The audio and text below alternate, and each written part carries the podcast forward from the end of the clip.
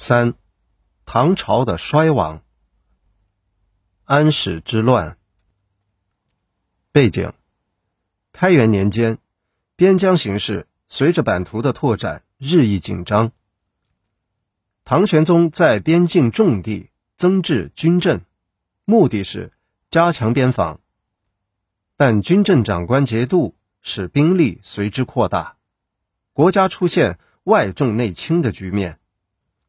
唐玄宗统治后期，沉溺于享乐，怠于政事，任人唯亲，朝政趋于腐败。概况：公元七百五十五年，身兼三镇节度使的安禄山在范阳起兵，和他的部将史思明一起发动叛乱，历时八年后被唐平定，史称安史之乱。影响：中央集权被削弱。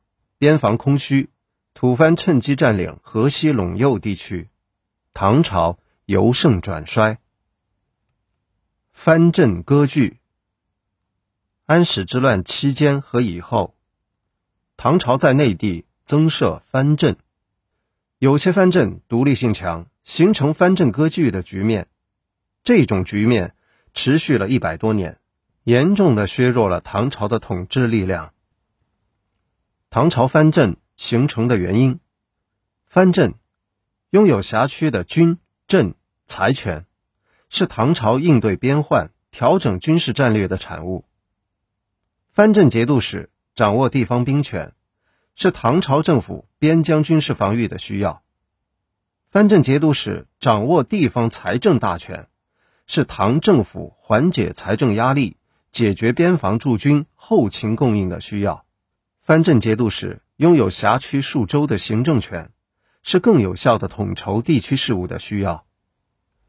黄巢起义背景：唐朝后期，宦官专权和朋党之争加剧。概况：公元八百七十五年，黄巢领导的农民起义爆发，起义军横扫大半个中国，一度攻占长安，后被镇压。影响。沉重的打击了唐朝的统治。五代十国，五代，公元九百零七年，朱温废唐称帝，国号梁，史称后梁。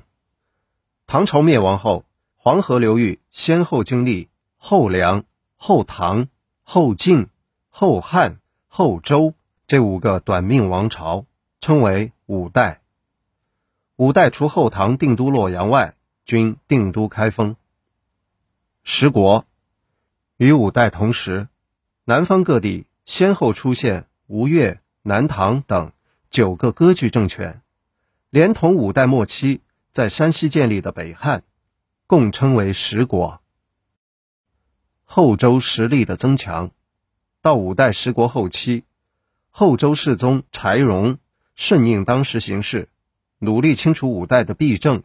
实力逐渐增强，为后来北宋结束五代十国分裂局面奠定了基础。